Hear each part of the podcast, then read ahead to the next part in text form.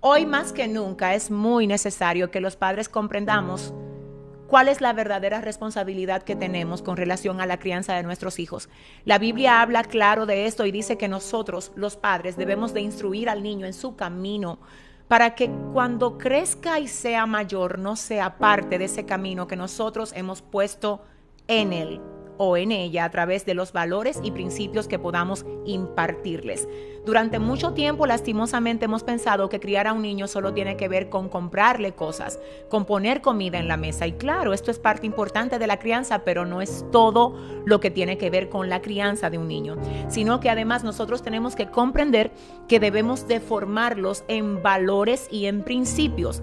Debemos de poner en ellos el fundamento correcto para que cuando vengan los azotes, ellos puedan permanecer firmes frente a toda la presión que reciben en la escuela, a través de lo que reciben en las redes sociales, por medio de la televisión o quizás en el grupo de amigos que tienen. Recordemos, padres, es nuestro compromiso y es nuestro deber formar a nuestros hijos porque la palabra además dice que herencia de Jehová son los hijos y cosa de estima el fruto del vientre. Así que nosotros vamos a tener que dar cuentas a Dios por el modo como hayamos criado y no solo alimentado de modo físico a nuestros hijos. Así que cuidemos de ellos y tomemos tiempo para esto.